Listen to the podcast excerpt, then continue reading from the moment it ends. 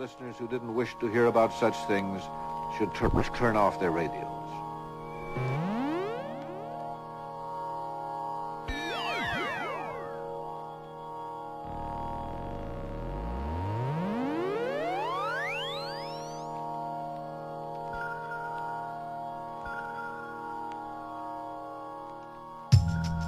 Seja muito bem-vindo, ouvinte da THE, começando aqui mais um Fala Muito. Eu, obviamente, de novo, não sou o Henrique Woods. Até a última vez que eu vi na minha carteira, no meu RG, eu continuava sendo o Vini Remorino. Mais uma semana de férias do nosso querido Madeira. Ele está de férias, terminando de curtir o seu momento de descanso, mas a gente continua aqui tocando essa bagaça. E eu falo a gente porque é claro que eu não estou sozinho. Eu estou aqui com ele, primeiro ele, o cara mais bonito de todo esse universo, Antônio Andrade, o advogado. Antônio, como é que você tá? Você tá bem? Grande, Henrique, oh, desculpa, grande, Vini. Eu tô, tô maravilhoso aqui, tô muito bem, muito tranquilo, tentando ficar mais esperançoso, apesar de ser difícil, né? Mas é uma, é uma honra, mais um dia aqui gravando e mandar um grande abraço aí para os nossos fiéis e maravilhosos ouvintes. Muito bom, é isso mesmo. Um, um abraço para eles que continuaram ouvindo aqui com a gente, mesmo com essa nossa leve mudança aqui no, na apresentação. E junto com a gente, junto comigo e com o Antônio, está o Luan Matheus. Como é que você está, Luan? Tudo bem? Tudo certo. Henrique, boas férias. Férias não, né? Tomamos o poder, né? É, vamos ser bem sinceros. As férias é só uma desculpinha fizemos um V de vingança aqui, um motim contra Henrique, podemos falar sobre tudo. Agora, tipo, brincadeiras à parte, tudo certo. É... Peço até desculpa se minha voz estiver um pouco embargada. Hoje eu estou. Acho que eu vou ficar gripado. Então. Estou com o nariz um pouco entupido. Já tomei aquele Naldecon noite que é uma surra, né? Sono. É um calmante, é pior que Dramin. Só que eu sei que. Não durma, que... não durma. Não, não bem durma. dormido, bem dormido, bem dormido. Não passa nada. Já passamos e... por isso, aliás, né? Em gravações, por favor. Não repita erros de indivíduos canalhas do passado. É que eu não, eu não, vou dizer quem foi, né, Antônio? Não vou dizer quem foi. É um canalha. Mil vezes canalha. Mas no. Já tomei meu cafezinho aqui para não, não, não, dormir. E, cara, eu, eu tenho a dizer aqui rapidamente antes de começarmos o nosso podcast, que hoje a pauta tá excelente. Muito obrigado a todos os envolvidos.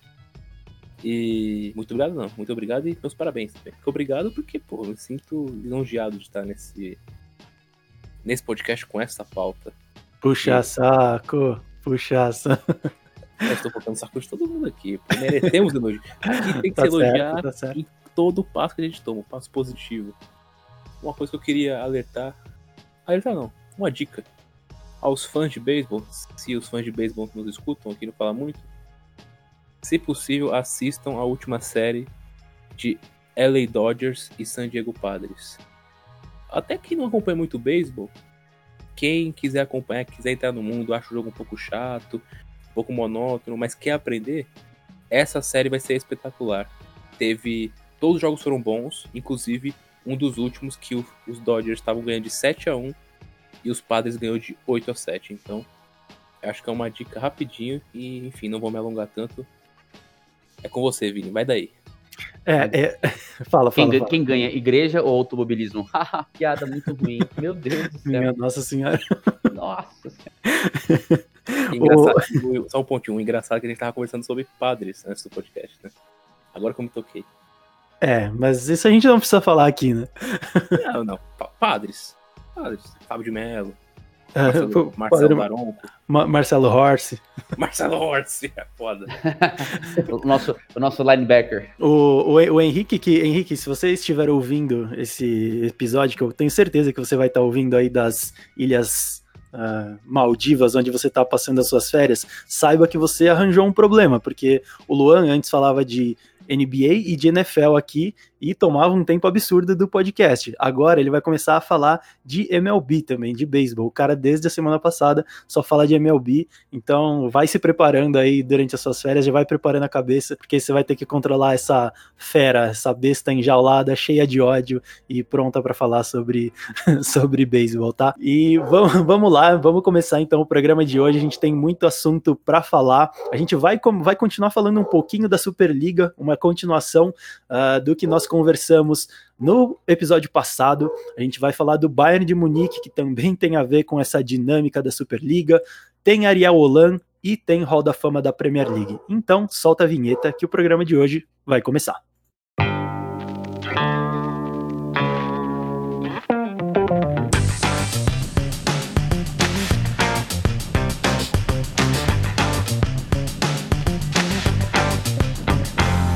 Está ouvindo o THE Cast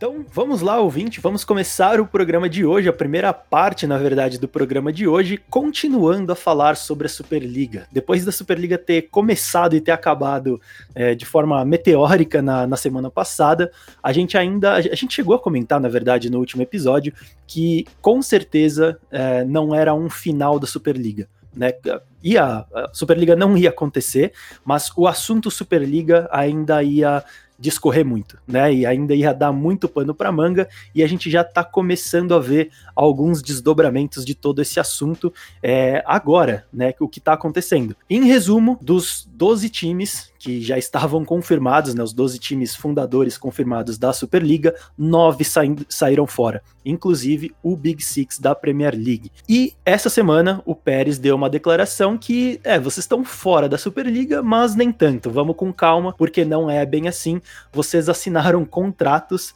né, inclusive os times pagaram uma taxa para poder estruturar, né, inicialmente a Superliga, e vocês assinaram contratos que amarram vocês aqui, vocês têm compromissos com a nossa liga, né? Então não é simplesmente vocês saírem. Antônio, qual vamos ver desdobramentos. A, a, a gente começa a ver que uh, se por um lado teve uma pressão para que os clubes saíssem, por outro lado o Pérez ali, né, como presidente da liga, ele vai começar a puxar esse cabo de guerra para o lado dele, é, porque inclusive ele falou que a Superliga não acabou, ela vai seguir em frente, né? Que se precisar de ajustes, se precisar de modificações na sua estrutura, no seu conceito, ela vai ter, mas cedo ou tarde a Premier, a Superliga Europeia vai, vai acontecer. É isso mesmo? É isso mesmo, né? Na visão do nosso glorioso e ultrapassado Florentino Pérez, o presidente do Real Madrid e o presidente dessa Superliga, sim. O, é, o homem que visão... você ama, né? Eu, o homem que eu amo, acho um cara fantástico, adoro,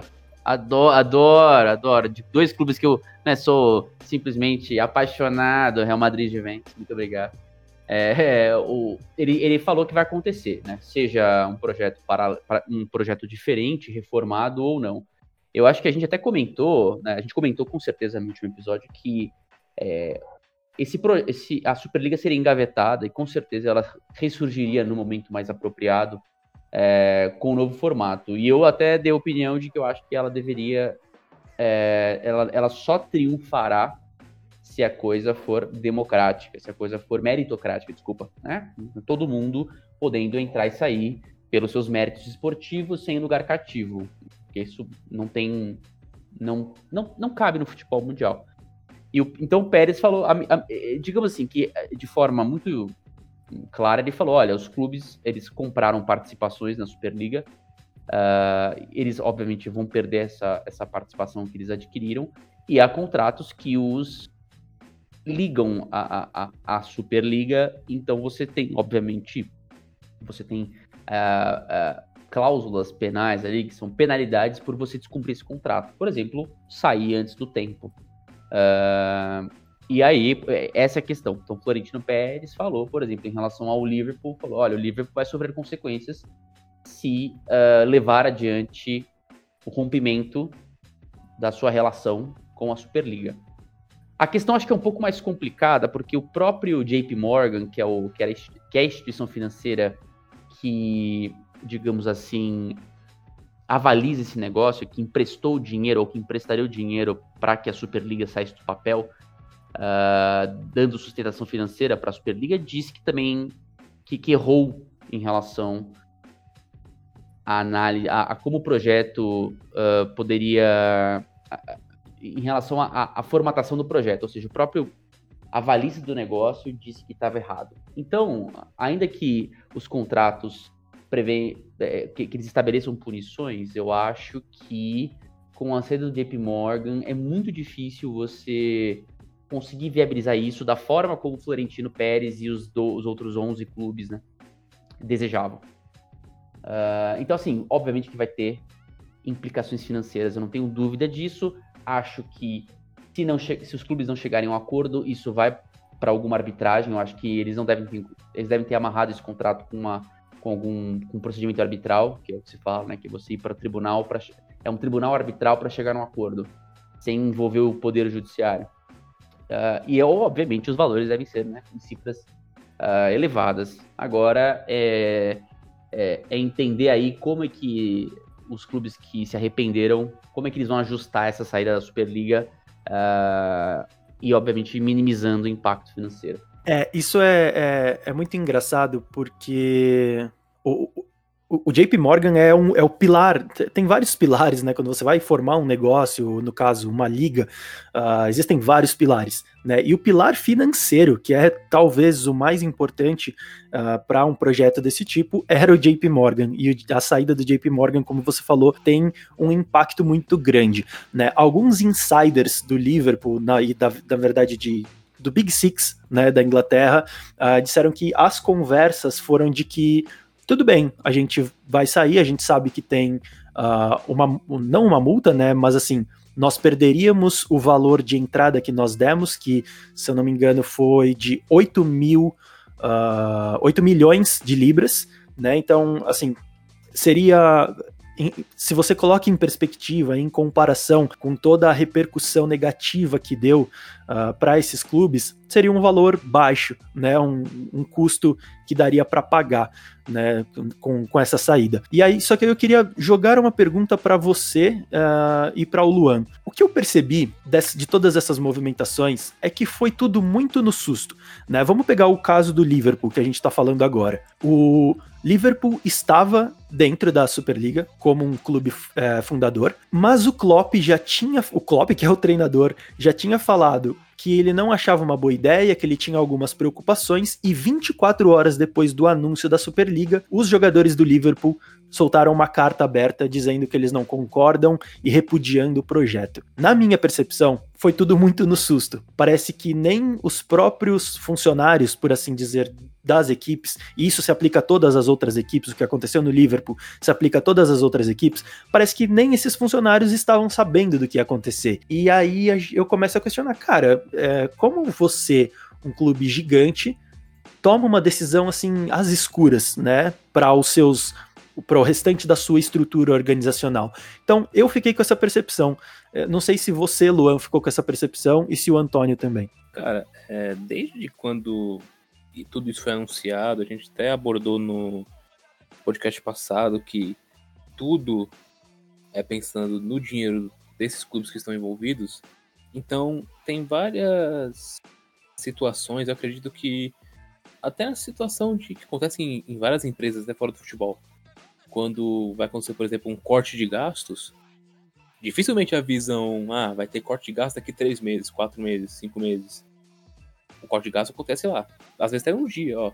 Vamos demitir todo mundo no mesmo dia. A coisa acontece relacionado a coisas que acontecem relacionadas a dinheiro, ainda mais quando tem esses grandes chefes aí nessas empresas grandes como Real Madrid, Barcelona, Liverpool, Arsenal, enfim você vê que eles estão pensando apenas no bolso, apenas no negócio, e em momento nenhum pensaram no ponto principal, tipo, os jogadores são a favor.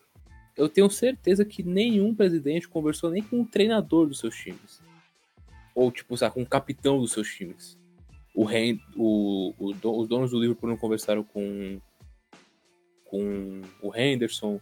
O Laporta não conversou com o Messi. O, Sérgio, o Pérez não conversou com o Sérgio Ramos, enfim. Ninguém conversou com ninguém. Foi muito uma jogada de cartolas, pensando em, um, em uma coisa só, no, no dinheiro. Até nessa situação agora do que o Florentino Pérez é, tá colocando na mesa, que os clubes vão ter que pagar uma multa. Desde, a, desde o podcast passado, desde quando esse, esse assunto veio à tona, eu desconfio muito que realmente existiu esse contrato. Que não é só um blefe do Pérez e tudo mais. Porque uma mentira contada várias vezes vira verdade. É, acho que a gente, não sei se foi eu que usei esse exemplo, ou se esse exemplo foi usado no último podcast. O episódio do Dragon Ball no, no 11 de setembro. É uma mentira. Só que você conta várias vezes e é, virou verdade. é, é, Ótimo exemplo. Mandela, se não me engano, acho que é isso. Sim. E, e por aí vai. E outros pontos aconteceram. Uma coisa que eu fiquei me imaginando, tudo bem. São. No fim das contas, o que vale é o que tem a maior parte do clube, né? Os sócios majoritários. Mas, por exemplo, e será que teve essa conversa com os outros sócios? Dos, por exemplo, o Liverpool, que tem as suas fatias, né? Não é só um, não é só um dono. Será que Papai Lebron! Conversaram, por exemplo, com o papai. é um deles, é verdade. É, ele é um deles. O homem, o homem tem. Será que ele tem dedo nessa história aí? Será que Ah, eu, eu não duvido, viu? Eu não duvido. Será que ele quer fazer um super time? É, é assim porque, é porque o Lebron faz panela. assim como ele fez super time, se ele queria fazer uma super liga, será que é isso? isso. Esse é especialista, esse é PhD, esse é PhD, meu amigo. É, até porque jogar com Pipa e Rodman era muito duro. Enfim, o assunto não é esse. É... Ah, mas não teve panela, hein? Foi draft, draft meu amigo. Não draft. Foi, não. Se o Phil Jackson não ficar, eu saio. Isso não é panela. Eu sou o dono o da O, o fun... The Last Dance já foi. O foco é na NBA. Na NBA não. O, cara, na... o treinador, eu quero, tre... eu quero jogar com você. Ah, tô fora. Quem que vai virar? Vai vir esse cara, tô fora. Ah, não, tô fora. Aí, Tim Floyd? Ah, Tim Floyd, brother, tô fora. Aconteceu. Foco. Foco, Luan. É, foco. foco. Foco na Premier League. Pane... Paneleiro, foco, paneleiro. Aí aconteceu também outros pontos relacionados a isso, porque depois desse protesto da Superliga, protesto da torcida do Liverpool, do Chelsea, do United, ocorreram também protestos da torcida do Arsenal, querendo a venda do clube. É... Que o Stan Kroenke, esse bigodudo mercenário, é, não quer vender o clube de maneira alguma. Tanto que rolou notícias de ontem para hoje que o dono do Spotify, torcedor do Arsenal, é, quer comprar o time. 1,8 bi de libras. Sim. E o Kronk fala que é inegociável. E aí, esses acontecimentos que rolaram nos últimos dias acabou mostrando o que acontece no, no mundão aí, né? Os grandes empresários conversam entre si e não querem saber o que o seu colaborador está pensando, o que o seu colaborador precisa. Estou pensando, no fim das contas, no próprio bolso. Então, não me assustou isso ser tão depressa e nem acho que foi uma, algo sem querer, sabe? Eu acho que foi realmente é, algo estudado, pensado, elaborado e realizado. Da maneira que exatamente como eles queriam. Você tem essa, essa mesma percepção, Antônio? Porque eu entendo esse lado que o Luan tá levantando, mas eu também acho que é, é aquilo que a, que a gente conversou durante a semana, né? A, dos grupos no WhatsApp e tudo. O Pérez, ele é louco, mas ele não é burro. Será que ele estaria batendo o pé ainda, mesmo sendo um blefe? Então, aí que tá. Eu acho que assim, os clubes já vinham conversando há alguns anos sobre uma formação de uma liga diferente, uma Champions League diferente porque eles se mostram insatisfeitos lá com, com talvez um pouco número de jogos em relação. É, eles queriam mais jogos de, de Europa, né? Mais, mais de, de, campeonato europeu, menos talvez de campeonatos nacionais. Então eles já vinham discutindo. Eu acho que a pandemia, uh, somado a, a, ao novo ao, ao, formato que vinha sendo discutido pelo UEFA, né, a respeito da, da nova Champions League que entra em vigor aparentemente uh, em 2024 ela, ela não agradou. Eu acho que os clubes aceleraram a discussão. Com aí eles realmente colocaram, é, colocaram no papel o que eles queriam. Uh, alguém deve ter um bom relacionamento, já que né, uma boa parte desses donos aí são né, dos clubes da Premier League são norte-americanos. Eles entraram em contato, acionaram JP Morgan e aí resolveram colocar, tirar do papel. Uh, eu acho que tudo foi feito muito rápido. Eu acho que as conversas já ocorriam há alguns anos, mas eu acho que a forma como eles estruturaram o projeto que foi anunciado, ela foi rápida. E aí eu acho que eles deram uma, um, sabe aquele blefe, se colar, colou, e a gente leva adiante? E só que eu acho que eles não esperavam que a reação contra fosse tão raivosa, tão, tão rápida, é, fosse uma avalanche de críticas. E aí eu acho que isso eles não esperavam. Eu acho que eles sabiam que poderia haver alguma resistência, mas eu acho que eles pensaram, ah, vai ser mais dividido, então a gente vai conseguir eventualmente sustentar, ou entre aspas, chantagear a, a, a UEFA. Eles não conseguiram nenhuma nem outra coisa. Não sei, talvez o, o Florentino esteja usando essa questão do, dos potenciais contratos que unem esses clubes é, é, e conectam as pontas lá com o JP Morgan, eventualmente para tentar forçá-los a continuar no projeto e aí, uh, reformulando esse projeto, insistir com essa Superliga. Uh, eu, eu, eu, não duvido de nada, eu acho que isso, na verdade, pode ser o que, o que, isso que está acontecendo.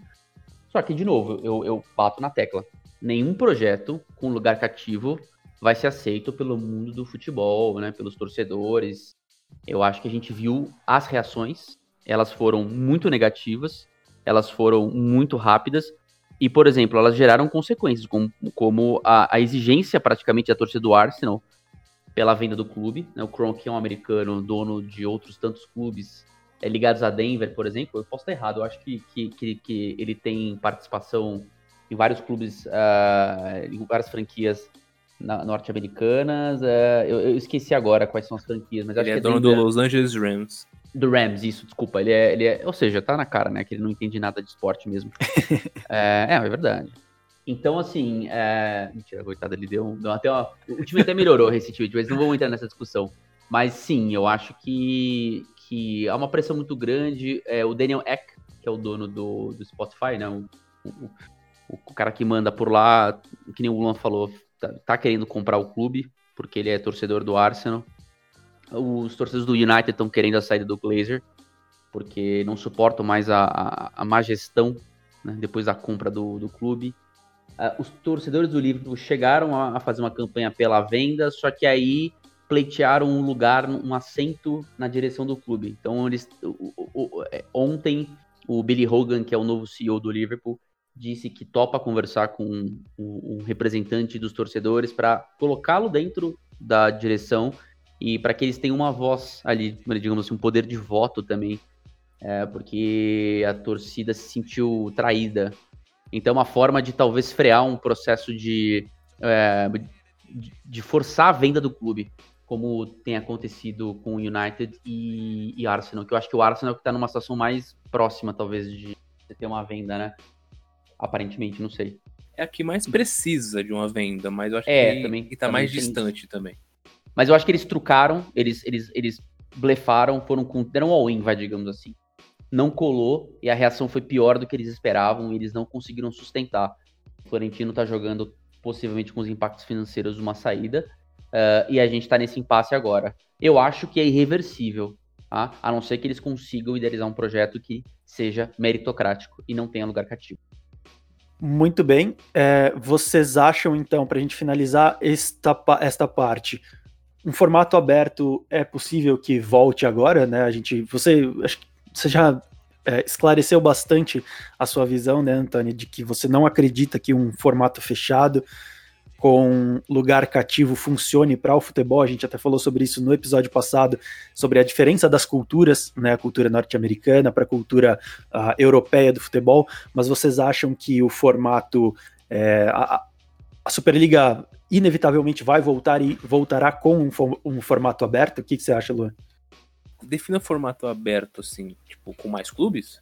É, não, assim, por exemplo, na NFL e na NBA, na verdade, qualquer liga norte-americana, você não pode entrar, né? São ligas fechadas. Você só entra se tiver uma vaga, se você for aprovado pelo conselho das franquias e se você pagar uh, a compra de uma franquia, né? Seja uma franquia nova ou uma franquia que tiver à venda.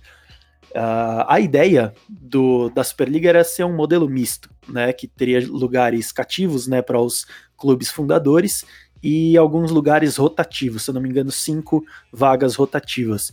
O formato aberto seria um formato onde qualquer um se classifica, e aí é, não sei quais seriam os critérios, se seria tipo a Sul-Americana aqui, do décimo ao décimo quinto da, de cada uh, liga nacional e tudo mais. É, porque o, o, formato fechado eu acho que não funciona para futebol. Eu tô contigo. Eu acho que no máximo eles poderiam topar uma liga, por exemplo, uma liga nacional, só que em âmbito europeu. Só Sim. que também eu não, eu não acho que é o que eles desejam? Por exemplo, lembra a Master League lá do.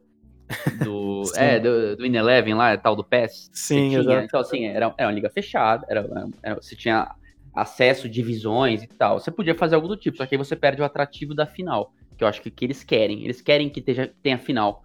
Então, eu, eu, eu acho que é, é muito complicado você conseguir um formato fechado é, nesse esquema de mata-mata com um lugar cativo, né? Então, assim, teria que ser uma, um formato aberto, mas ia ser muito similar à Champions League e não teria o número de confrontos entre grandes clubes que eles desejam, tá? É, eu, eu, eu, eu, acho que a única forma era você colocar, sei lá, você cria uma liga, você coloca os fundadores com, me, com melhor mérito esportivo recente, né, com melhor coeficiente lá da Europa de participação, é, e aí você cria divisões. E aí as, os clubes vão ascendendo dessas, dentro dessas divisões. Seria, acho que, o único formato em que você conseguir. Aí você poderia até colocar uma fase de classificação, como era no antigo Brasileirão, né? Digamos assim. E, ou, e como, é, como é nas ligas americanas, né? Então você classifica, sei lá, oito clubes, e aí. Só que você tem rebaixamento. Então um clube, entre aspas, fundador, poderia cair de divisão se ele fizesse um mal, uma má gestão esportiva, financeira né, sem lugar cativo. Eu acho que aí sim você conseguiria discutir uma liga europeia de clubes, né, é, num formato um pouco diferente da Champions, garantindo mais jogos. Uh, só que mesmo assim, é aquela coisa, né, você teria um desgaste, porque ninguém quer ficar vendo os mesmos jogos o tempo inteiro, porque cansa, perde o encanto, né? E o legal da Champions é que eventualmente esses encontros acontecem lá em fases agudas, e, você marca na né, história. Se você ficar vendo 20 Bayern de Munique contra Liverpool, você não vai lembrar de nenhum. É, você torce para que tenha um, né? Você fica, pô, tem que é. dar agora, pô, tomara que o chaveamento favoreça. Não sei se você tem a mesma visão. Fala, fala, fala, então. Só para fechar, eu acho que a única saída é você, por exemplo, discutir talvez com o EFA uma forma de você melhorar a gestão financeira e dividir mais o bolo com os clubes, né? Potencializando ainda mais a premiação e a participação dos clubes na gestão da Champions League. Então fazer uma coisa quase com uma realmente uma coparticipação ali, uma, uma, uma sociedade, digamos. Então eu sou, sou sócio de fato aqui. Então é assim que funciona.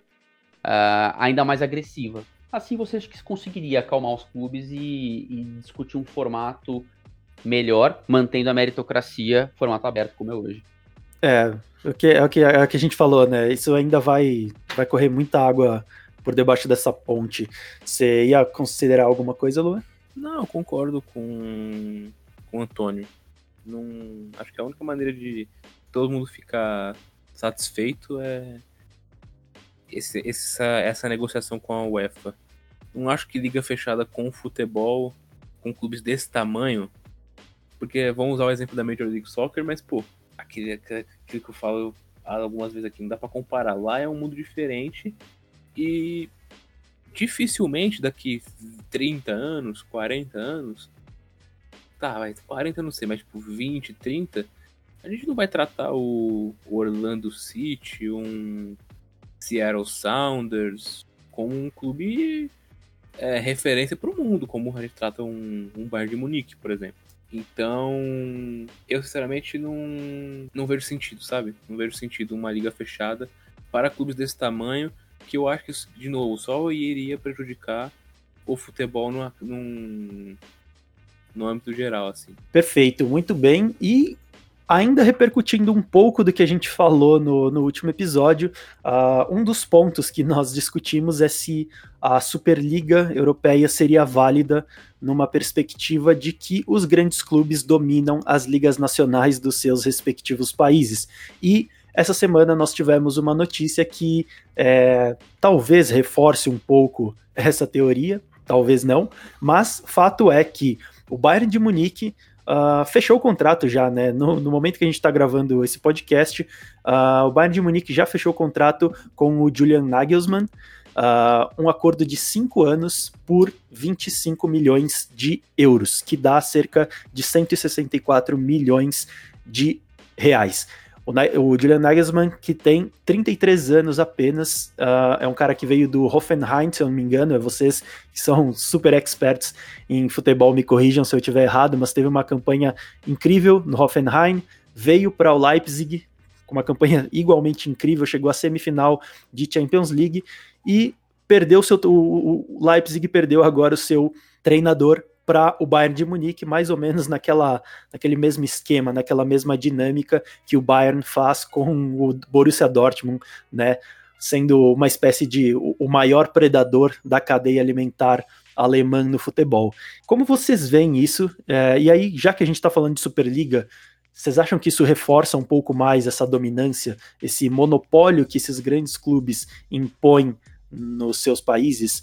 É, porque o Bayern, tudo bem, eles, ah, não queremos participar da Superliga porque futebol é para todos, aquela história toda que a gente já ouviu semana passada, mas eles continuam predando o futebol uh, local deles. E ao mesmo tempo que eles estão contratando um excelente treinador, eles estão enfraquecendo um rival direto, né? Porque o Leipzig, aí vou jogar a bola para vocês, mas na minha percepção, ele passou um pouco o Dortmund uh, em relação à rivalidade Uh, com o Bayern na Alemanha. Vocês têm essa mesma visão? E o que, que, vocês acham desse espírito predatório aí do Bayern de Munique? Bom, eu é assim, é exatamente isso. A análise que você fez é, é perfeita uh, do nosso glorioso Nagelsmann. Ele é um técnico promissor de 28 anos que é, fez dois belíssimos trabalhos, né? Vem fazendo um belíssimo trabalho, esse segundo trabalho. No primeiro foi no Hoffenheim e esse agora no, no RB Leipzig. É um, é um treinador uh, assim, com, com muito potencial, talvez para ser futuro técnico, uh, o futuro melhor técnico do futebol alemão, é o que o Jürgen Klopp uh, é hoje, talvez ele consiga ser. Evidentemente que começando no Bayern de Munique, enquanto que o, que o Klopp nunca treinou o Bayern, né? Passou do Borussia direto pro, pro Liverpool. Mas ele tem potencial. E ele tá substituindo um técnico sensação também. Um pouco mais velho, uh, o Hans Flick, que assumiu uh, meio que no susto o Bayern de Munique transformou o Bayern num, né, num, futebol, num, num, num, futebol super atraente, assim, talvez uh, ali entre top 3 da Europa na temporada que foi campeão da Champions, campeão da campeão da Bundesliga também. E que não, que não renovou por desentendimentos ali, né, com a direção do Bayern de Munique, na política de compras, de contratação e tudo mais. Então ele optou por, por sair do clube e o clube foi lá e contratou essa, é, assim, é, é, é eu, eu, a, a, postura do Bayern de Munique, eu acho que ela é muito clara, né? Ela sabia que, é, ele sabe que essa Superliga pode trazer um desequilíbrio muito grande uh, ah, para a Europa, para o futebol europeu como um todo, e isso também vai afetar a, a, a, prática predatória do Bayern de Munique que ele aplica aí pelo menos né, mais de 20, 25 anos, aí 30 anos quase no futebol alemão. Uh, então, ele sabe que no fundo uma Superliga ela é, vai ruir a cadeia. E é uma cadeia da qual ele se alimenta. E ele garante uma hegemonia absurda no futebol alemão. É, ele vai pro nono título seguido agora. Provavelmente vai ganhar do. Vai, vai ter uma distância relativamente administrável pro, pro RB Leipzig, que é o segundo colocado. Então, ele, assim, ele sabe que é melhor ficar fora e é melhor manter essa, essa estrutura que, que, que, que vige hoje no futebol europeu por isso, né? Então, ele vai, ele, alime, ele se alimenta dos rivais na Alemanha, enfraquece os rivais da Alemanha, apesar de pagar 25 milhões de dólares. Está pagando 25 milhões de dólares para um clube que tem um investimento da Red Bull, então não precisaria, em tese, para sobreviver. E é por isso que o RB Leipzig hoje é, é talvez a segunda força do futebol alemão, né? pela, pela, pelo potencial financeiro. E então ele enfraquece os seus rivais, mantém a hegemonia, mantém ali sempre uh, os maiores patrocínios, a maior visibilidade uh, e consegue se destacar na Europa porque ele tem um grande domínio em um futebol, né, em um mercado que é muito forte, que é o que é o, que é o alemão. Então é, é, essa, é, essa é a visão do Bayern de Munique em relação à estrutura de futebol europeu e alemão. O equilíbrio que ele tem hoje ele é perfeito para o Bayern de Munique. Não sei se tanto para a Bundesliga, porque é muito ruim. Uh, apesar de que os números da Bundesliga são bons, mas é muito ruim, né, quando você não tem uma rotatividade de campeões. E a gente sabe que nem o Borussia consegue escapar do poder predatório do Bayern de Munique. Então, é, eu, eu, é muito difícil. Talvez o RB, com o tempo, consiga chegar e dominar, uh, ou pelo menos disputar ali o título como tem feito nas duas últimas temporadas. É, porque aí a gente tem que tirar o chapéu um pouco para esse modelo de conglomerado esportivo, né? Porque o RB Leipzig já tem um possível sucessor do Nagelsmann, né, que é um técnico americano que, se eu não me engano, é o técnico do Salzburg. E aí, nossa, eu, eu vou ser um péssimo apresentador aqui, porque eu vou falar vou dar essa informação, mas eu não me lembro do nome do técnico. Eu posso adicionar aqui depois. É, mas o que, o que eu quero dizer com isso é que a, a cadeia de formação do, do, do grupo Red Bull é muito interessante, né? Porque ao mesmo tempo que está perdendo um, um, técnico com potencial gigante, né? Um, um cara que, que pode ser um dos melhores técnicos aí para os próximos anos, ele já tem outro uh, com tanto potencial quanto, se não mais, não sei, que já está pronto para entrar ali, encaixar, já está dentro da cultura uh, da Red Bull, né? E, então já tem esse, esse su sucessor e é bem provável, bem, bem possível que isso aconteça caso esse sucessor saia daqui uns anos novamente, né? É o Jesse Marsh, né? Jesse Marsh. Perfeito, é isso. Por isso que eu te amo, tá vendo? eu também. Luan, a gente conversou hoje sobre essa, essa questão né, do, das, desse domínio, desse monopólio né, do, dos, dos, maiores clubes nas suas ligas nacionais. Você citou o exemplo do, da Juventus, que já não está é, mais numa posição de, de domínio tão grande. E eu estou trazendo essa discussão para cá porque eu acho que a discussão que a gente teve no, no de tarde hoje foi muito boa, né? Uh, você falou que o, a Juventus não tem a, a, já não tem mais essa dominância, muito por conta de uma desorganização. E a gente estava falando sobre uh, e se a Juventus tivesse o mesmo nível de uh, estratégia e sustentabilidade organizacional que a, a, o Bayern? Será que não, não seria mantido esse monopólio, né? E aí por isso, entre aspas, talvez se, se justificaria uma Superliga Europeia?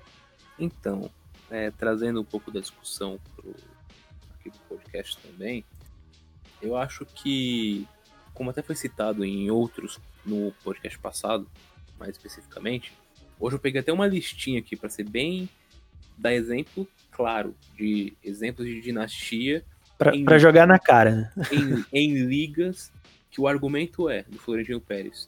A Superliga é para ter competitividade pro pessoal não perder o gosto de ver futebol, porque ninguém quer ver um, um Real Madrid Betis, mas todo mundo quer ver um Bayern de Munique e, e Manchester United. Esse é o argumento. Beleza. É, realmente, eu acho que se a Juventus tivesse a organização do Bayern de Munique, daria super certo. Porém, se for ver assim da história do futebol, né? O Bayern é um time centenário. E o Bayern foi começar a ser esse Bayern tem o quê? 50 anos, quando, tipo, na época do Beckenbauer. Para a história do futebol, não é um tempo tão. Assim, para muita coisa, 50 anos não é um tempo tão longo assim. É recente. O... A dominância do Bayern desse jeito é recente. Essa, ainda mais essa, essa de agora. O Bayern, até o Guardiola assumir, o Bayern nunca tinha ganho quatro Bundesligas seguidas. Nunca. Nunca. E começou a ganhar agora, então essa maior dominância, ou seja, esse Bayern imponente, ninguém vai bater o Bayern, é de agora. Ou é de sete anos para cá, oito anos para cá. Então, vem de um trabalho muito bem feito, e assim, não dá para culpar trabalhos bem feitos, que estão trazendo lucro para o seu time, lucro, digo, tanto esportivo quanto financeiro. O, a gente conversou é, der uns exemplos na nossa conversa em relação a que a gente tem que entender também qual que é o objetivo de cada time, qual é o objetivo de cada liga no seu na sua existência. Já foi deixado muito claro que o objetivo do Borussia não é ser o Bayern de Munique. O objetivo do Borussia Dortmund é ser um clube que vai garimpar jovens no mundo inteiro para trazer para o seu time, para é, tornar ele um, um, jovem de potencial muito grande e até um, impossível craque, um futuro craque. Foi assim com o Götze antes das lesões, com o Royce antes das lesões. O Leva veio jovem pro Borussia. Então, e agora tem o exemplo do Sancho, do Haaland, enfim. O projeto do Borussia é esse. O projeto do Leipzig é estender essa marca de sucesso da Red Bull. Então traz jogador do Salzburg, traz jogador do New York Red Bull. Então é esse, esse é o projeto do Leipzig. O projeto do Borussia Mönchengladbach deve ser o mesmo do Borussia Dortmund. uma coisa que pega, pegam muito no pé, por exemplo, ah, o Guardiola não ganha sem o Messi, a Champions League. Eu não sei qual era o projeto do Bayern, não lembro. O projeto do Manchester City não é ser campeão da Champions League. O projeto do Manchester City é ser referência no assunto revelação de jogador. É ser referência e formação de jogador para o mundo inteiro. Esse era o objetivo do Manchester City. Trazendo o Guardiola, você coloca isso na sua categoria de base, por exemplo, o maior CT de futebol do mundo hoje é do City. Com uma, inúmeros campos para os jogadores evoluírem, todo equipamento possível para que eles tenham tudo para que eles fiquem no City. Porque daqui a alguns anos, o projeto do City é não gastar tanto dinheiro quanto gastou agora. É, pagando em Gabriel Jesus, Rubem Dias, Marrez, enfim, outros jogadores. O projeto do City é esse. Não tá o projeto é ganhar a Champions League. Então, a gente tem que entender isso. No caso, por exemplo, você citou a Juventus. A Juventus, eu não vejo, por exemplo, vamos supor que a Juventus não vá para a Champions League que é uma situação que pode acontecer.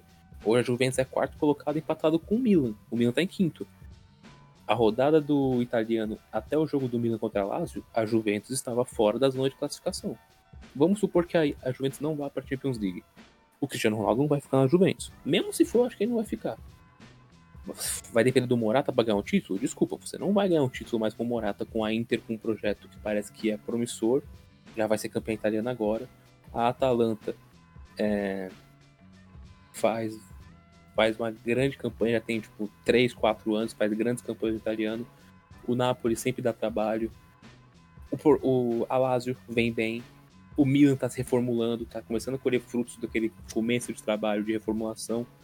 Então, eu não vejo mais a Juventus. A Juventus não vai ganhar mais 8, 9 seguidos. E de novo, dominância acontece. Ah, vamos criar essa liga para não ter dominância chegamos na lista. Hockey. É, usar esse exemplo. Vamos usar um exemplo de ligas americanas para não ter um tipo de dominância. Hockey. Edmont, Edmonton Oilers, que é o time do Wayne Gretzky, né? Como diria o Chris. O Wayne Gretzky ganhou de 84 a 90. Dominou o beisebol, o, o hockey. O Boston Celtics na década de 60 dominou. O Lakers na década de 50, 80, e 2000, dominou. O Spurs dominou. O Bulls dominou. O Packers na década de 60 dominou. O Bears mais atrás ainda dominou. Giants, Steelers na década de 70. Os Patriots agora na última década. Então, não é uma receita de bolo. E de, e de novo, é... o que me pega muito nesse, nesse motivo de usar de tentar ludibriar o torcedor, tentar fazer o torcedor de trouxa, é usar argumentos que, assim, é só você, tipo, começar dar uma olhada, uma pesquisada, que você vai ver que não faz o menor sentido. Ah, Luan, dominância, de novo. Nunca teve uma dominância tão grande do Bayern de Munique, assim, desse, desse, desse patamar. Nem com o Beckenbauer, ganhou vários campeonatos alemães e tal, mas antes do Beckenbauer não era assim. Assim como o Real Madrid antes do, do da ditadura do Franco era um time é, comum. Assim como a Lazio ganhou seus títulos, sabemos como. O Independiente, sabemos como ganhou. É, foram dinastias com o passar dos anos. Então, assim, tudo, tudo, não só no futebol, não só no esporte, tanto coletivo quanto individual, tudo em algum momento tem a sua dinastia. Então, eu, por exemplo, não vejo problema. problema. É bom, assim, ah, vai ter uma disputa de um campeonato tal. Mas, por exemplo, mesmo a gente sabendo que muitas vezes, na maioria, o Bayern vai ser campeão alemão, eu prefiro ver os jogos do campeonato alemão do que o campeonato brasileiro, muitas vezes, do que o campeonato espanhol, o campeonato italiano. Mesmo sabendo que, tipo, ah, o Bayern vai ser campeão, mas eu sei que a proposta da Bundesliga é produzir um futebol bem jogado, um futebol elaborado, não só o jogo em si, mas na questão de gestão e tudo mais.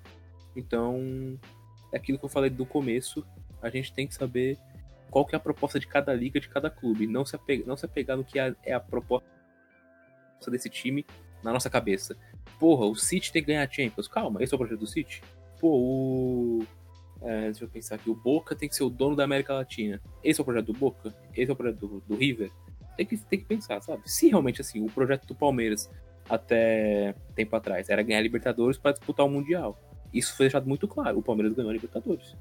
Mas foi deixado claro. Por isso que a torcida cobrava, chegou a ter um de crise, demitiu o treinador. Esse era o projeto. O projeto do Flamengo com tudo isso era ficar um time primeiro estruturado para depois brigar por títulos. O Flamengo conseguiu. Qual era o projeto? Qual é o projeto do São Paulo agora? É quitar as dívidas.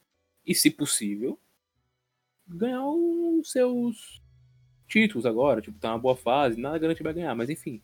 Então eu vejo mais ou menos por aí, cara. A gente tem que ver qual que é a ideia do projeto, do clube e da liga, o que, que eles querem propor. Acho que é mais, mais ou menos por aí.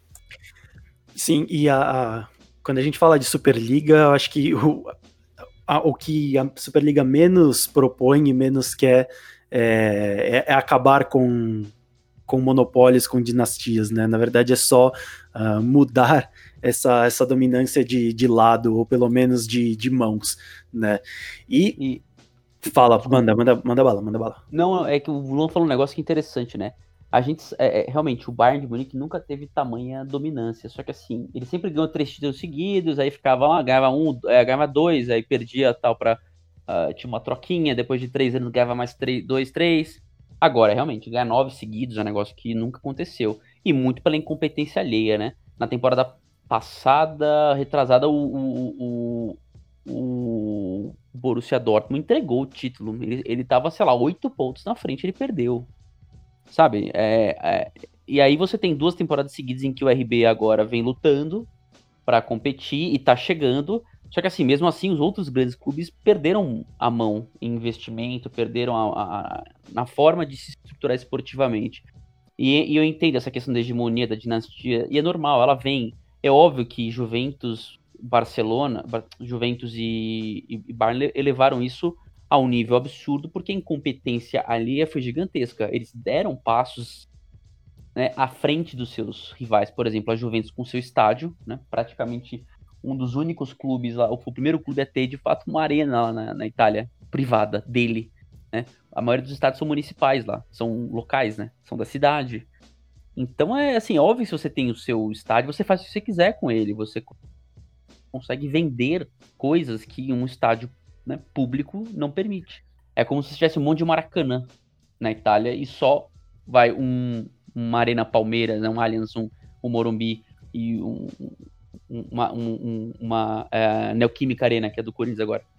É, é bizarro isso. É, a, a, possibilidade de, de, fontes de receita aumenta muito, né? Isso Exato. tem um impacto muito grande, né? A gente tá vendo agora com pandemia é. com o quanto isso impacta, né? Perfeito. E, só que a Juventus soube, não soube se administrar também. Ela contratou muito jogador pesado, né?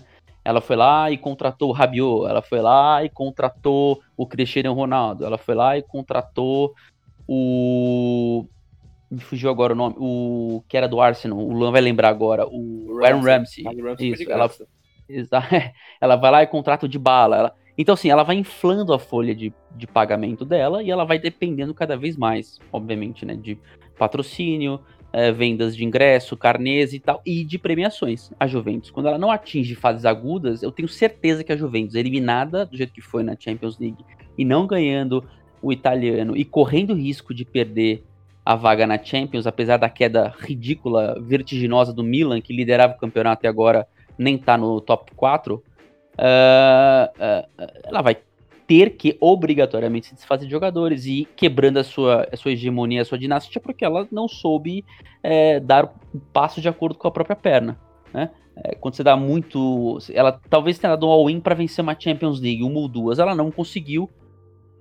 Tá numa situação financeira complicada e aí se socorre ao, ao, ao à Superliga para conseguir manter a sua hegemonia.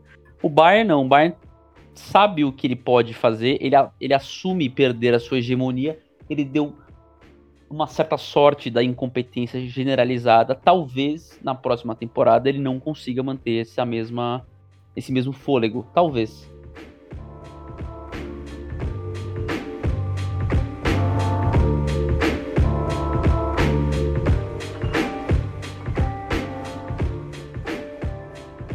Para a gente encerrar, uh, ainda falando sobre técnicos, né, que foi o início do nosso, desse nosso, todo esse nosso papo sobre o Bayern de Munique, uh, falando sobre técnico ainda, Ariel Holan uh, pediu para sair do Santos, né? E tô, tô, errado ou é o primeiro técnico estrangeiro a ser demitido no, ser demitido não, né? Mas a, a, a sair de uma forma é, sem ter outro clube que veio e pescou, né? Como foi o Olympique aqui com o Sampaoli, o Benfica com o Jorge Jesus. Tá, tá certo isso?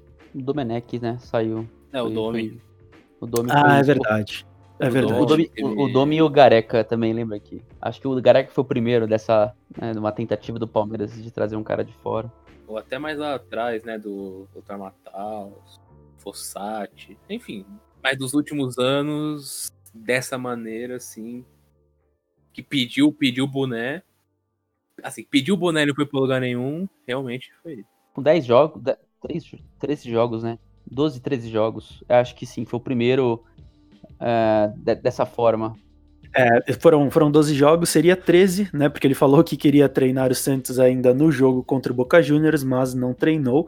E, e aí isso levanta uma questão, né? É, tem muito a ver com aquilo que a gente sempre discutiu aqui no falar muito sobre a esquizofrenia à la brasileira né, em relação aos técnicos. Dessa vez, uh, o Ariel Holan não foi demitido né, diretamente, mas ele pediu para sair. Só que alguns acontecimentos do futebol brasileiro reforçam essa teoria da esquizofrenia de, de, gestão de técnicos aqui no Brasil. Né? Tanto o Ariel Holan, que já estava ali com alguns resultados, o resultado contra o Barcelona de Guayaquil, talvez tenha até sido o que mais fez com que ele balançasse no cargo, depois teve a derrota contra o Corinthians, agora a derrota contra derrota contra o Boca. Dois times também estavam numa situação não igual, mas um pouco parecida, que era o Flamengo, né, com o Rogério Senna ali, o vento batia, ele já não se segurava tão bem assim, e o Abel Ferreira no Palmeiras, que teve alguns resultados bem ruins, inclusive derrota em clássico contra São Paulo, e coincidentemente ou não, né, Flamengo e Palmeiras golearam seus adversários na Libertadores e agora parece que está tudo numa tranquilidade, né? Lua de mel de novo entre os clubes. Vocês acham que isso, essa esquizofrenia, logo logo vai bater a porta de um desses dois? E eu falo do, do Flamengo e do Palmeiras porque são os principais clubes hoje em dia, mas é claro que isso pode acontecer com os outros. Mas vocês acham que isso vai bater a porta de Rogério Ceni e Abel Ferreira? E quem vocês acham que vai ser o primeiro uh, por resultados ou por inconsistência? Olha, eu acho que sim, tá?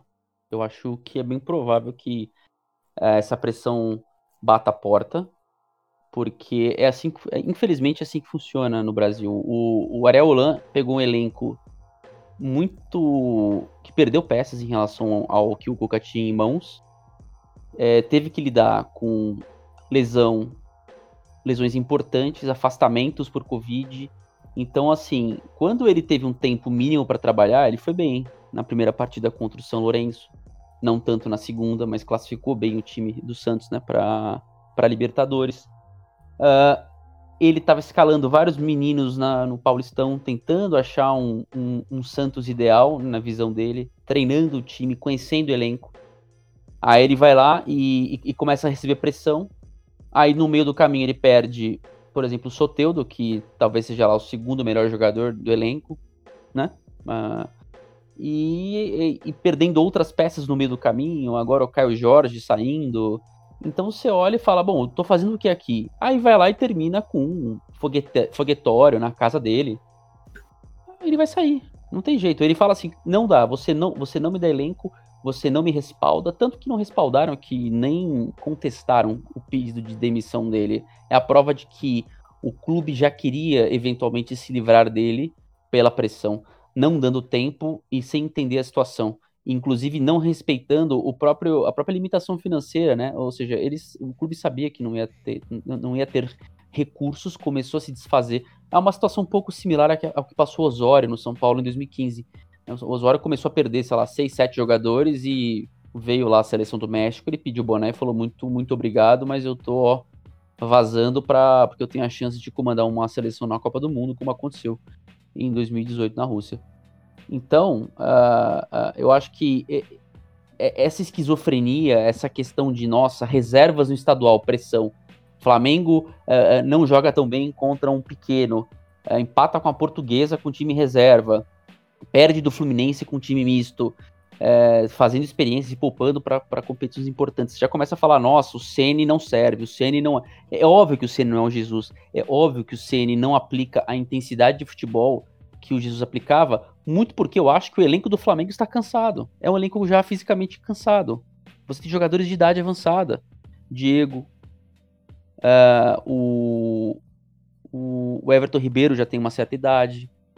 Então, assim, você começa a ver que pilares do elenco não conseguem mais jogar com a mesma intensidade. O Diego Alves não é mais o mesmo goleiro que ele era. Você não tem uma defesa consistente. Você só tem o Rodrigo Caio de zagueiro lá performando. O resto não performa. Então é evidente que o seu time né, não tem mais o mesmo fôlego de antes e nem os mesmos nomes de antes. O Flamengo não se reforçou ou pelo menos não se reforçou como um todo. E aí você não entende isso, né? E aí você gasta dinheiro, 30 milhões de não sei o que, de reais ou dólares com o Pedro. Tudo bem, o Pedro marcou um golaço ontem. É espetacular o gol que ele marcou, assim, digno de craque de quem sabe jogar muita bola.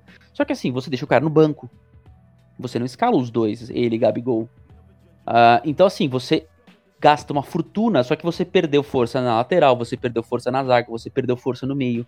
Você não tem peças à altura. O Flamengo, se ele perde um, um Everton Ribeiro, um Arrascaeta, ele não tem peça de reposição. Não digo nem altura, mas você não tem pelo menos um ou dois jogadores lá para conseguir suprir de fato aquela ausência. Só o Pedro, que se machuca muito também. Né? Recentemente esteve fora, ano passado esteve fora. Então, assim, a gente tem que olhar também o que o Rogério tem em mãos hoje, tá? Não é a mesma coisa que o Jesus tinha e nem o mesmo momento mágico daqueles jogadores. E o Palmeiras também, pelo amor de Deus, em janeiro foi campeão da Libertadores. Ok, perdeu o Mundial, não foi legal a participação, mas perdeu de forma muito digna, eu acho, a, a Supercopa do Brasil. E não, desculpa, não foi humilhado na, na, na Recopa Sul-Americana. Perdeu para um time muito capaz, que é o, o Defensa, campeão da Sul-Americana com o Crespo e que tem, é, que, que, tem jogado muita bola com o BKSS. Hoje está ganhando do Universitário do Chile por 1 a 0 sim, amassando o Universitário, não deixando o Universitário do Peru jogar. Então, assim, a gente não pode também ser esquizofrênico, por exemplo, e também é, nem, nem tanto ao céu nem tanto ao inferno. Não é porque ontem os dois golearam que agora eles vão atropelar todo mundo. Eu vi manchetes do tipo: é, o bicho papão, o Flamengo é o bicho papão, acordou, não, jogou contra um time que falhou em vários momentos no jogo, em momentos cruciais, perdeu uma bola enquanto o jogo estava 2 a 1 em, no momento em que inclusive o clube, o União La Calera, estava jogando, né, digamos assim, vai, fazendo frente. Então, eventualmente, se a bola lá não é perdida numa pressão que o Diego Robin faz o gol, talvez o jogo pudesse ficar mais complicado. É, é, é evidente que a pressão que se impõe, a roubada de bola que você exerce lá na frente, como o Palmeiras conseguiu fazer, provocando dois erros fundamentais que geraram dois gols de falhas individuais, né, de jogadores é, do Del Valle na goleada de ontem, também é mérito, tudo é mérito. Só que assim, não é, não é que goleou que é o melhor time, e não é porque perdeu um jogo relativamente fácil, ou porque não tá tão bem no estadual, que é o pior time. Você tem que entender o que está sendo planejado pelo treinador, o momento e, e, saber pesar as coisas e olhar e falar assim, bom, peraí, aqui tem um trabalho, né? Não é uma, uma, duas, três derrotas, um empate aqui, uma perda de título ali que vai ruir tudo, né? Que, você vai demolir o trabalho e começar é, do zero. Então, assim, essa esquizofrenia tem que parar para ontem. É, e principalmente agora, né? Que os uh, especialmente Flamengo e Palmeiras vêm de quase que não pararam, né? Quase que não tiveram descanso ali de pré-temporada e vai ser muito difícil manter o mesmo nível e o mesmo ritmo, né? Principalmente com jogadores já numa idade mais avançada, como você falou, né? Principalmente no, no Flamengo. É, basta o Flamengo, sei lá, cair de uma Libertadores ou de um e começar mal o brasileiro que o Rogério Ceni cai. E, e acho que isso vale é uma verdade para todos os clubes, né? que isso acaba acontecendo assim, por exemplo, o Crespo. Se o Crespo for tiver uma sequência ruim de jogos, perder um, um, clássico e, sei lá, for eliminado de um campeonato importante, seja uma Libertadores, uma Sul-Americana, uma Copa do Brasil, ele vai cair. Tipo, é muito bizarro, assim, e o cara hoje vive uma lua de mel no São Paulo.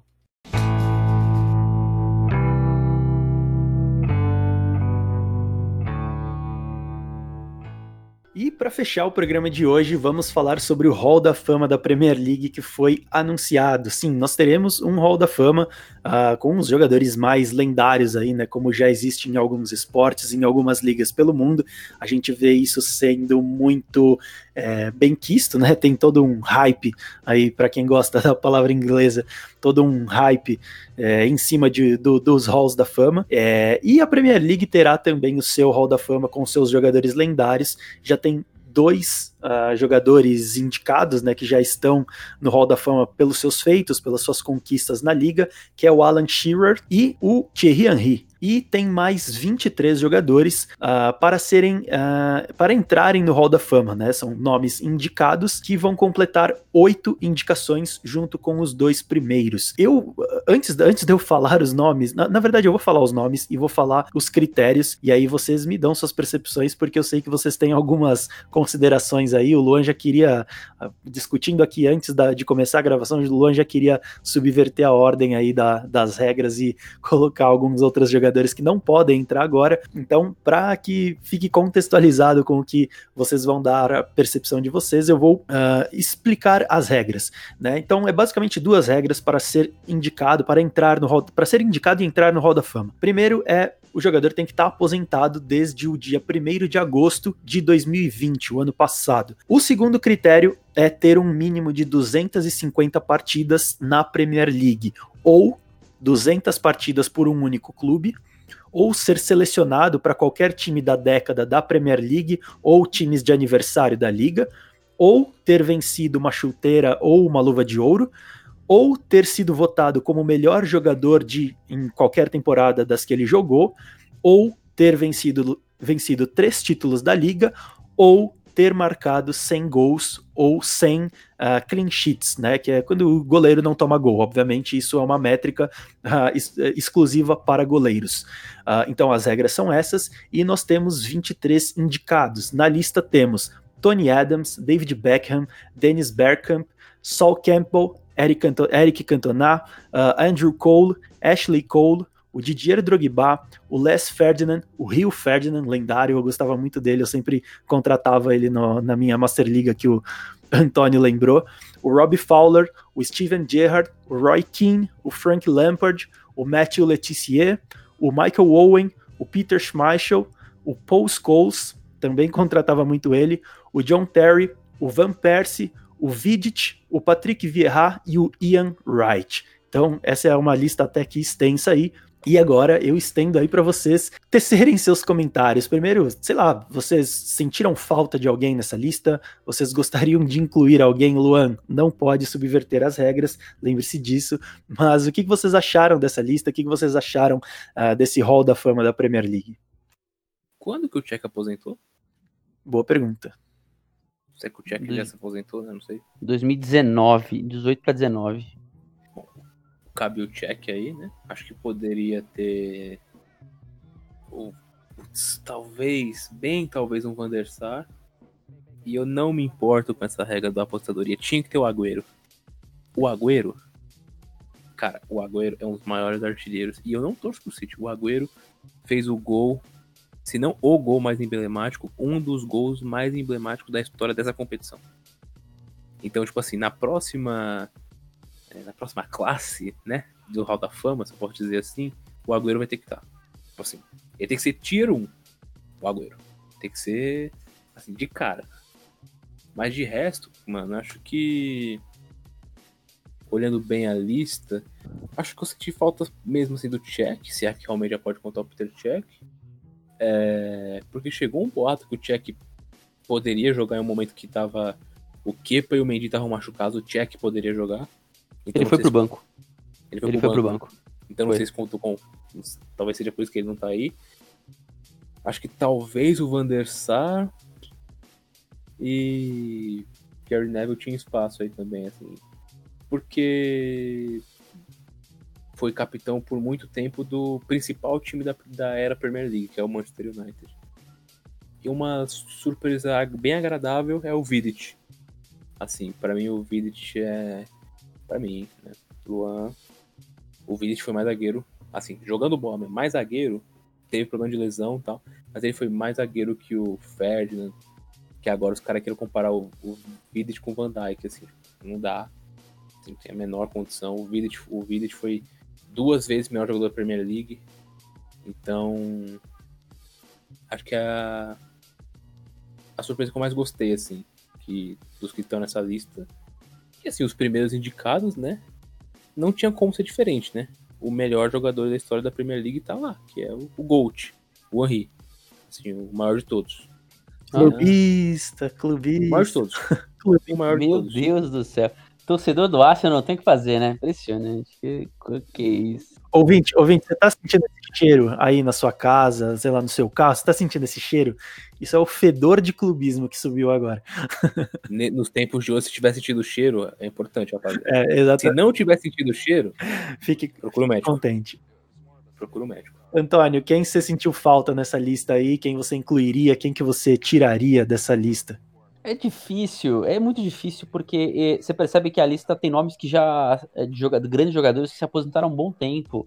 Então você pega o Tony Adams, que né, jogou no, no Arsenal durante muito tempo. É, o David Beckham tá na lista, Dennis, Dennis Bergkamp, todos eles né, já pararam há algum tempo, saíram ali. Né? O Eric Cantona é, ganhou título com o Leeds United e depois ganhou muitos títulos com naquele início da, da era de ouro do United, né? Uh, deu voador, inclusive, em torcedor fascista do, do, do, Crystal Palace lá, maravilhosa, aquela, aquela voadora merecida no rapaz. É, depois tem um. Procure no YouTube a coletiva de imprensa icônica do Eric Cantona, que durou, sei lá, 12 segundos. Ele fala uma, uma frase incompreensível, ininteligível e levanta e vai embora. É um, é um gênio, é um gênio, é um gênio.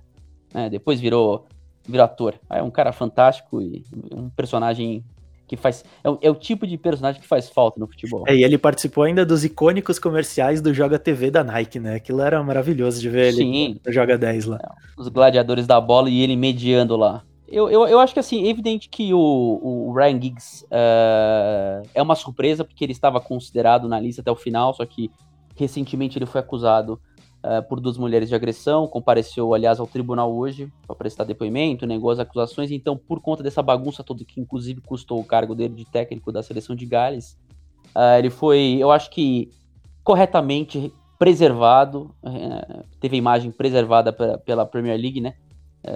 enquanto essa questão é decidida, então acho que seria o nome, obviamente, se ele não tivesse questões legais no meio, como ele está tendo, como ele teve, são questões muito sérias, né? agressões a, a, duas mulheres, eu acho que uh, a, a, retirada do nome dele da lista foi, foi correta. Eu, eu, eu, o Luan falou que tem, né? eu não sei se o Check tá. Pode ser, eu acho que pode. Ele pode. O Check, o Van der Sar são, são grandes goleiros. O Peter Schmeichel tá nessa lista e parou há muito tempo. Então, eu acho que eles vão colocando aos poucos, né? para também não esgotar todo mundo de uma vez. Então, eles vão pegando jogadores mais antigos, mesclando com talvez jogadores mais novos, por exemplo, o Steven Gerrard já está na lista e não parou há tanto tempo, né? Talvez seja um dos mais novos junto com o John Terry o, e o Robin Van Persie, aí que se aposentaram, o Vidic também. Então, aí, junto com o Lampard. É uma classe, aliás, bem né, que marcou época aí é, dos anos 2000 para cá. Então, eu acho que tá justa a lista e, e eu não vou criticar não, vou só aí né, é, lembrar desses, dessas verdadeiras lendas que, que, que, que né, desfilaram aí, ganharam inúmeros títulos e né, é, nos presentearam com jogos fantásticos, atuações fantásticas. Oh, só confirmando para vocês, uh, o Peter Cech, ele tinha se aposentado em 15 de janeiro de 2019, mas aparentemente ele foi incluído é, no time de 25 jogadores da Premier League do Chelsea no dia 20 de outubro de 2020. Então ele ainda não poderia. Né, teria que esperar, acho que mais um ano, acredito, né? E dos outros jogadores que vocês falaram, o Van der Sar obviamente poderia, o Neville também. E eu vou fazer minha contribuição, um cara que ainda não pode, mas que em breve deve entrar, eu acho que vai ser como o Luan falou ali, first, é, tier 1, né? First ballot ali, é o Wayne Rooney, que eu, eu não vi muita gente citando, né, nas discussões que eu vi, mas acho que é um cara que, que com certeza, assim, fatalmente vai entrar nessa, nessa lista da, do Hall da Fama. É isto. Então, vocês querem fazer mais alguma consideração em relação ao Hall da Fama da Premier League, ao mais algum apontamento?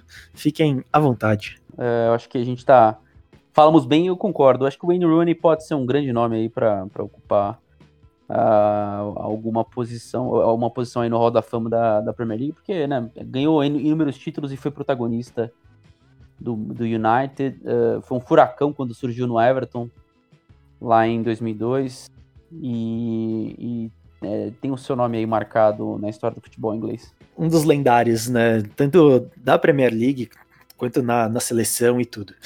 E então, esse foi o nosso episódio da semana aqui no Fala Muito. Queria mais uma vez agradecer Antônio Andrade pela presença, pela honra da sua presença e de conversar contigo mais essa semana. Eu que agradeço, Henrique, Luan, nossos fiéis ouvintes e até a próxima.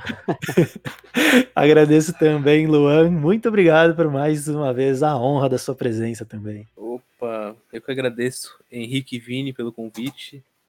Brincadeira, é...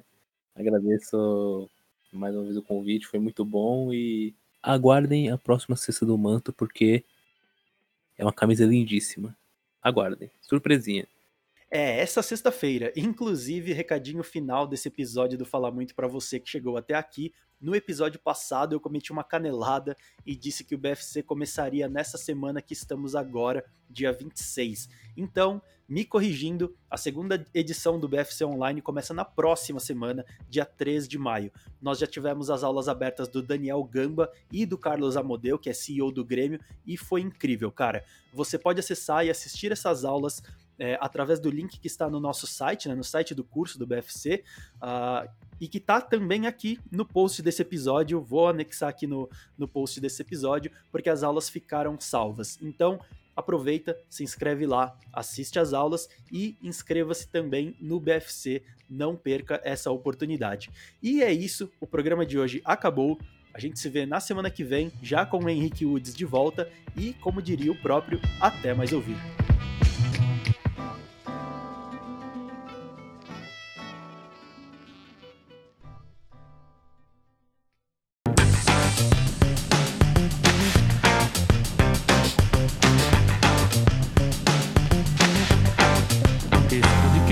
Produzido por THE 360.